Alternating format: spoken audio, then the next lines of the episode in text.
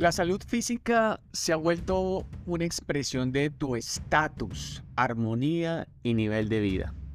Así empieza el podcast de hoy.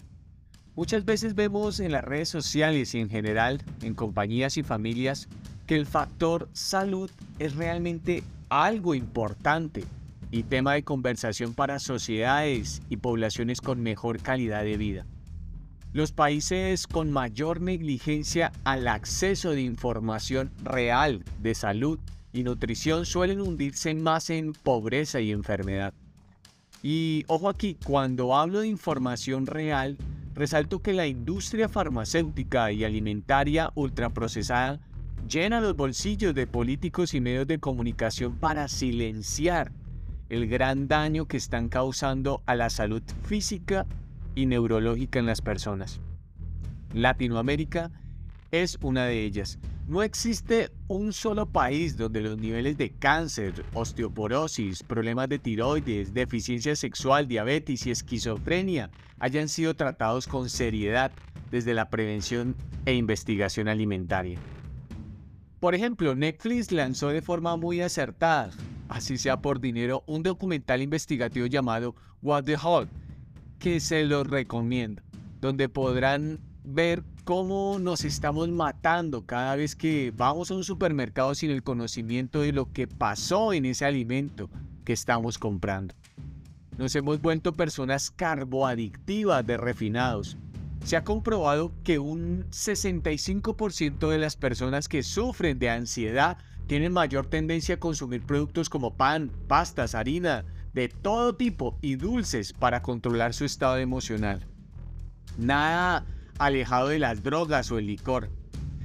El sistema educativo tradicional, como lo conoces, como vil sirviente del status quo que sigue el libreto bajado del Estado, no educa a las personas en el cuidado de su salud o nutrición.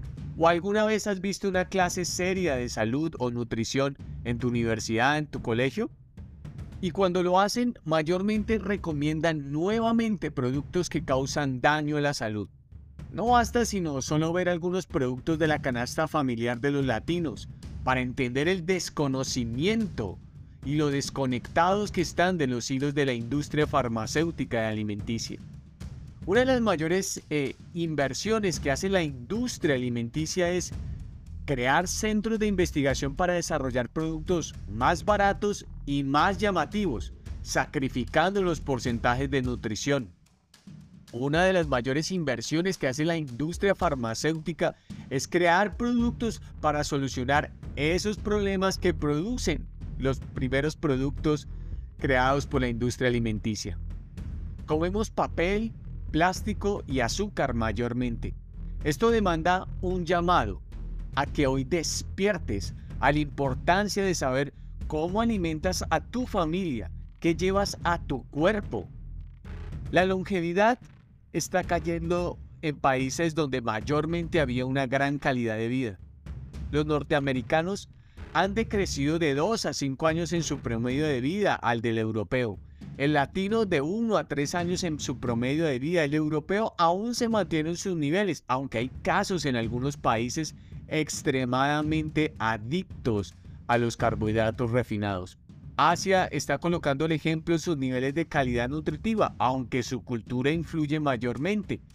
Es hoy necesario establecer un sistema educativo donde se integre una formación en salud y nutrición desde las aulas escolares hasta las universidades, si queremos ver países más desarrollados, prósperos y con salud.